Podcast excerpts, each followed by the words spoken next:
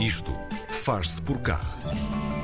É difícil de acreditar, mas há apenas 50 anos as mulheres portuguesas não tinham acesso à carreira diplomática.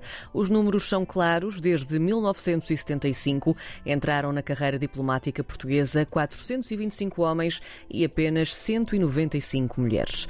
No sentido de mudar este paradigma, surge a Mudar, Mulheres Diplomatas em Rede, uma rede informal das mulheres diplomatas portuguesas que pretende sensibilizar para e promover a paridade de género na carreira diplomática. Para nos contar mais sobre esta organização, no Isto Faz Por Cá de hoje, convidamos Rosa Podgorny. É assim que se diz o nome, Rosa? É assim mesmo. Podgorny. Está muito bem dito. Pronto, muito bem dito. Rosa, obrigada também por, por estar cá hoje. Um, se calhar começávamos aqui por. Eh, e antes de nos embrenharmos na, na mudar, uh, olhemos justamente para estes números uh, que revelei uh, ainda agora e para este passado bem recente. Isto tem sido um processo lento, certo? Um, Por que esta disparidade ainda tão acentuada entre homens e mulheres diplomatas, Rosa? É verdade, é verdade que a representação, portanto, de mulheres diplomatas no Ministério dos Negócios Estrangeiros ainda está aquém do desejado.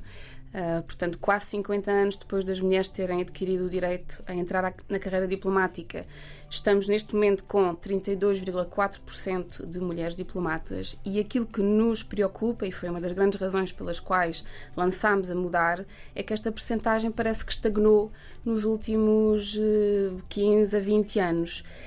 Um, claro, porque nós, já, desde portanto, 1974, quando abriu o primeiro concurso em que as mulheres puderam concorrer, decorreram 25 concursos de acesso à carreira diplomática.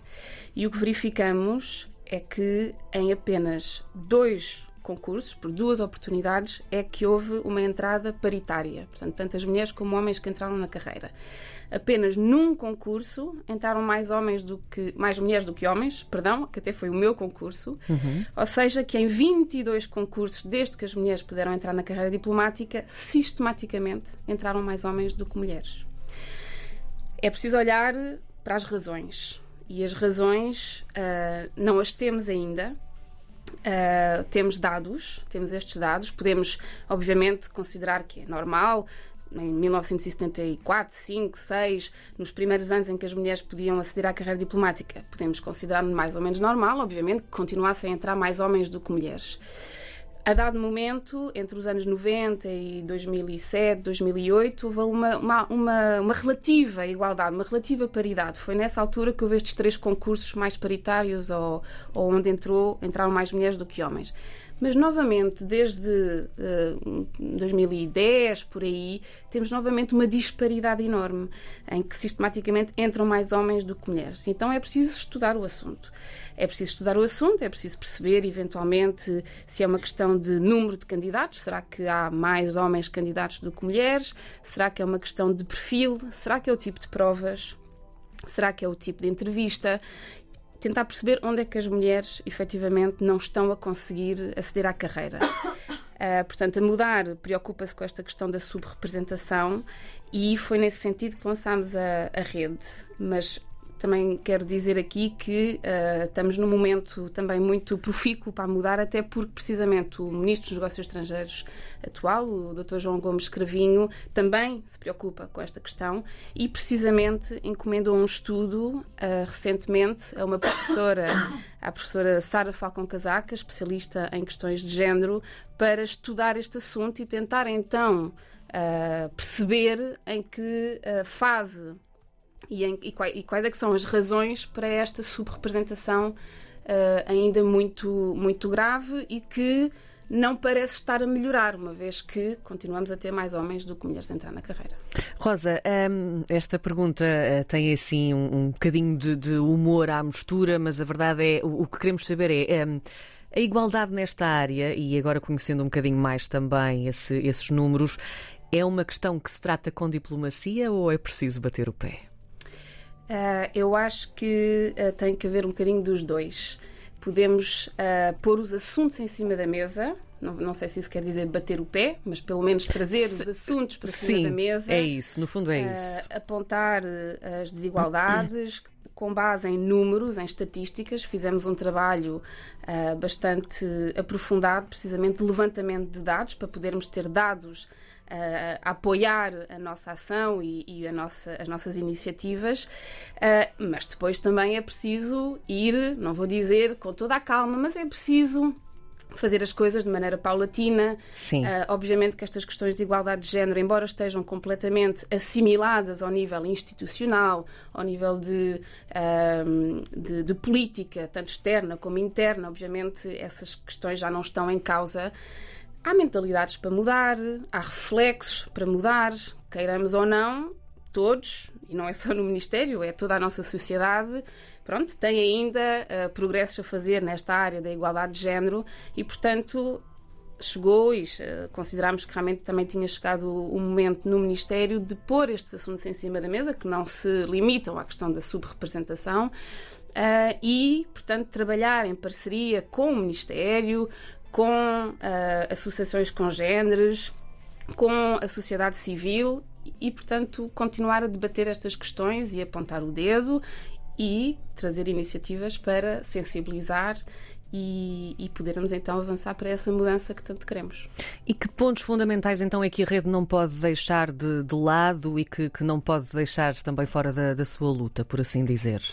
Portanto, nós um, existimos há apenas quatro meses. É muito recente, uma, janeiro, não é? Uma, uma rede, Sim. uma rede bebê, vamos dizer, mas que está a crescer e que, e que, está a crescer com, com alguma pujança. Temos tido, de facto, aqui uma participação muito ativa, muito uh, positiva de muitas mulheres diplomatas uh, que têm trabalhado muito. Aliás, uma das coisas principais que quisemos fazer logo desde o início foi dar uma imagem a mudar. Portanto, em quatro meses temos um logo, temos um site, temos presença nas redes sociais. Um, e, portanto, em termos de organização interna, isto é uma rede informal, ainda não temos estatutos, não temos, uh, não temos cargos como tal, portanto temos assim uma, uma organização muito horizontal e eu acho Sim. que isso também é, é muito bem-vindo porque a carreira diplomática é bastante hierarquizada, temos várias categorias na carreira diplomática, mas esta causa une toda a gente, das mais antigas às mais novas e, portanto, uh, isso tem sido um contributo também muito positivo. Depois temos alguns grupos de trabalho, efetivamente, no início identificámos algumas questões que nos pareceram importante abordar, sem prejuízo de haver depois, entretanto, outras coisas que possam ir surgindo. Mas, portanto, a primeira delas era esta questão da subrepresentação.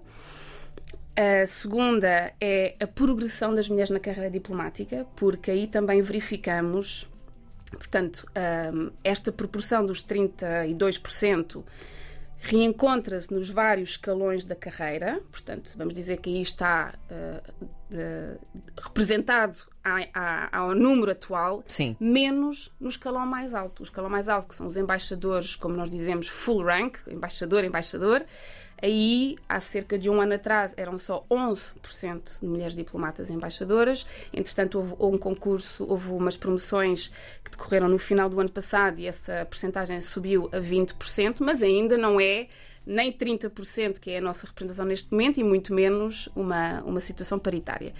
Portanto, há essa questão e. Um, e já agora queria só ainda acrescentar que aqui eu abordei a, a, parte mais quantitativa. Estamos a falar de números, estamos a falar de percentagens, mas depois há, uma, há um aspecto também um bocadinho qualitativo, no sentido em que, uh, apesar de já haver, portanto, bastantes chefias pelo mundo fora, nas embaixadas, nos consulados, que são uh, assumidas por mulheres, mesmo assim ainda são só 25% de chefias uh, femininas pelo mundo fora, mas há certos postos que são aqueles em que, pronto, há mais visibilidade ou, enfim, uh, sem, sem para qualquer outro posto, mas efetivamente há alguns postos que são assim mais, uh, mais têm mais projeção, têm, historicamente são devidos ao facto de haver relações muito intensas com esses países, entre Portugal e esses países, onde nunca houve uma mulher diplomata, uh, embaixadora neste caso. Por exemplo, vamos dizer, a embaixada em Madrid, a embaixada em Paris, a embaixada em Berlim, a embaixada em Londres, a embaixada em Washington, a embaixada em, em Brasília. E, portanto, isso aí também é um assunto que queremos pôr em cima da mesa, porque certo. há mulheres tão qualificadas quanto os homens e que uh, também merecem ter as mesmas oportunidades de representar o país nesses postos. depois queria só ainda referir que temos também um grupo de trabalho que trabalha sobre a questão da conciliação entre a vida pessoal e, e, e, profissional e a questão também do apoio à maternidade. Obviamente que a questão da conciliação abrange toda a gente, mas pelas mesmas razões que eu invocava há bocadinho, pela sociedade na qual ainda vivemos, embora ela esteja em mudança, é um peso que recai ainda mais sobre as mulheres muitas vezes do que os homens e estamos a falar do cuidado das crianças, mas às vezes também e também do cuidado das pessoas mais velhas. Sim. Temos muitas eh, temos várias mulheres diplomatas que fazem uma escolha mais ao, mais longe na carreira de regressar para Portugal porque precisam estar perto dos pais e elas é que cuidam dos pais muitas vezes. Pronto, e depois temos também um grupo de trabalho que se dedica a contactos nacionais e internacionais com outras associações congêneres, porque já há muitas associações pelo mundo fora eh, de eh, mulheres diplomatas. Precisamente agora, a mudar a Mulheres Diplomatas em Rede faz parte da rede das redes de mulheres diplomatas da União Europeia, que foi lançada pelo Serviço Europeu de Ação Externa, que se chama WEDIN EU. Depois temos um grupo de trabalho sobre comunicação, do qual eu faço parte, e aqui estou eu a comunicar sobre a mudar. E muito bem, sim. na RDP Internacional. Outro sobre, portanto, que organiza atividades e eventos. Uh, e, aliás, temos um grande evento em preparação agora para o fim deste mês. Já lá vamos, que eu tenho perguntas Ótimo. sobre isso. E pronto, e, e, finalmente, uh, como eu dizia, é uma rede informal uh, e temos um grupo de trabalho que está a tentar, então, ver de que forma se, de forma poderemos formalizar esta associação, criar estatutos, criar algum tipo de estrutura e organização, porque isso também é necessário uh, para, para dar continuidade a esta rede, porque nós é, é é a essência mesmo da carreira diplomática é estarmos constantemente em rotação, estamos cá, depois estamos no estrangeiro e depois estamos no outro posto novamente e depois voltamos e, portanto, uh, da mesma maneira que os postos muitas pessoas passam pelos postos, também é bom e positivo que várias pessoas passem pela mudar. E, portanto, se tiver uma estrutura e se tiver uma organização, será mais fácil depois as pessoas entrarem saírem e poderem dar continuidade aos trabalhos. Rosa, hum, eu presumo que seja muito difícil explicar uh, o que é a carreira diplomática, porque de facto uh, implica muita coisa, mas para quem nos ouve um, e queira entender, se calhar um bocadinho melhor, esta coisa de um diplomata ou uma diplomata ter de estar sempre em rotação, como dizia agora, num, num ano está aqui, no ano seguinte já está noutro país, às vezes até do outro lado do mundo. O que é que implica, se conseguirmos resumir isto, um, ser diplomata? É uma pergunta que não é muito Porque fácil de responder. Não é, mas, mas a maioria de, de, nós, se calhar, não tem bem noção, não é? Nós Sim. ouvimos dizer, ah, é diplomata, trabalha como diplomata, mas o que é, na verdade? É representar o seu país, não é? Exatamente. Uh, portanto, ser diplomata, e portanto, em particular quando estamos em posto, quando estamos no estrangeiro, numa embaixada ou num consulado, uhum. é representar Portugal lá fora, nas instâncias internacionais, nos fóruns multilaterais, nas, eh, nas relações bilaterais com o país onde estamos acreditados. Um, é um, conhecer as comunidades portuguesas, portanto, do local onde estamos acreditados e protegê-las e trazer-lhes uh, as respostas para as, suas, para as questões uh, civis, para as questões, uh, enfim, que possam ter no, no terreno. E, um, e, e, na verdade, é uma carreira multifacetada. nós, portanto, é uma carreira muito diversificada Uh, onde, uh, portanto, tanto muito frequentemente mudamos de dossiês, mudamos de país, mudamos de colegas, viajamos pelo mundo fora e porque tem implicações também grandes, não é? Quer dizer, estar um, a viver em Timor e depois ir viver para Paris ou depois ir viver para, para o Brasil, tem, um, tem esta rotatividade que é necessária também uh, porque são postos exigentes, Sim. são exigentes para o diplomata, são exigentes para a sua família também um, e, e, portanto, para dar também esta, esta, esta possibilidade não é? de rotação e de, e de representar o país em vários pontos diferentes, e até porque, por natureza, o diplomata é bastante generalista. Uh, nós, como eu dizia, tratamos de muitos dossiês diferentes. Eu já estive em posto e E, e, por exemplo, no, no, meu segundo posto, que foi no Chile, em Santiago do Chile, é uma embaixada pequenina, tinha um embaixador, eu era, como se diz, a número 2. E a número 2, que eu era, tratava de muitos aspectos diferentes. Eu era encarregada da secção consular, eu tratava também de, de, da dimensão política, eu escrevia relatórios para Lisboa, eu organizava as visitas dos nossos ministros uh, a Santiago do Chile, eu acompanhava a atividade cultural portuguesa que organizávamos em colaboração com o Instituto Camões e a leitora que, que estava lá, acompanhava a atividade económica em colaboração também com a ICEP, que tem precisamente essa missão. Uh, também fiz gestão interna da embaixada, ou seja, somos muito multifacetados. Sim. Um, e, e, portanto, uh, é, uma, é uma carreira muito rica e, e, é, e, é, e esta rotação também permite precisamente dar oportunidade a todos uh, de, de, ter várias experiências e várias vivências e conhecer. Uh, pronto, há bocadinho estava a referir um ano, na verdade, geralmente são 3 a 4 anos, o que permite conhecer em maior profundidade o país onde estamos acreditados, aquela cultura, estabelecer uma rede de contactos. Uh, para podermos fazer então bem o nosso trabalho, que é representar Portugal e defender os interesses de Portugal lá fora. Muito bem. E este evento, este primeiro evento então que vai acontecer da Mudar, 23 de junho, o que é? Qual é a sua missão? Onde é que vai acontecer? E quem é que pode participar também, não é? E fazer parte? Então, toda a gente pode participar. É o nosso primeiro evento aberto ao público. Um, que estamos a organizar por ocasião do Dia Internacional das Mulheres na Diplomacia. Portanto, se há dia que nos representa, é este. Sim. Uh, esse dia foi decretado o ano passado pelas Nações Unidas uh, e celebra-se no dia 24 de junho, na verdade, mas 24 de junho sendo um sábado, antecipámos para dia 23 será uma conferência organizada no Instituto, na Universidade Nova, com o apoio do IPRI, o Instituto Português de Relações Internacionais, e no âmbito de uma semana académica de, de, de troca de experiências académicas de uma rede que se chama Utopia e da qual faz parte a, a Nova, precisamente, e portanto a, a nossa conferência encaixa-se nessa semana de outras conferências e eventos. Um, é uma conferência, portanto, como eu dizia, uh, aberta ao público, toda a gente pode participar.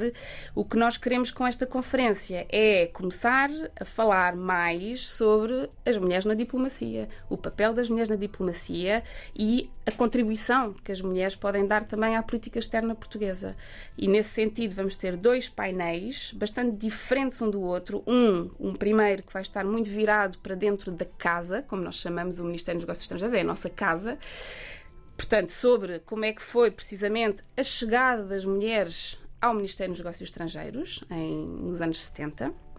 E um segundo painel que, que aí já quer tocar num aspecto mais, digamos, substantivo e uh, trazer para o debate uma questão uh, que se ouve muito falar ou que se vai ouvindo falar por aqui e por ali, mas se calhar não sabemos todos muito bem do que é que se trata, que é, afinal, o que é que é uma política externa feminista. Há vários países na União Europeia e até na América Latina que já adotaram uma política externa feminista e queremos então conversar sobre isso e perceber o que é que isso quer dizer.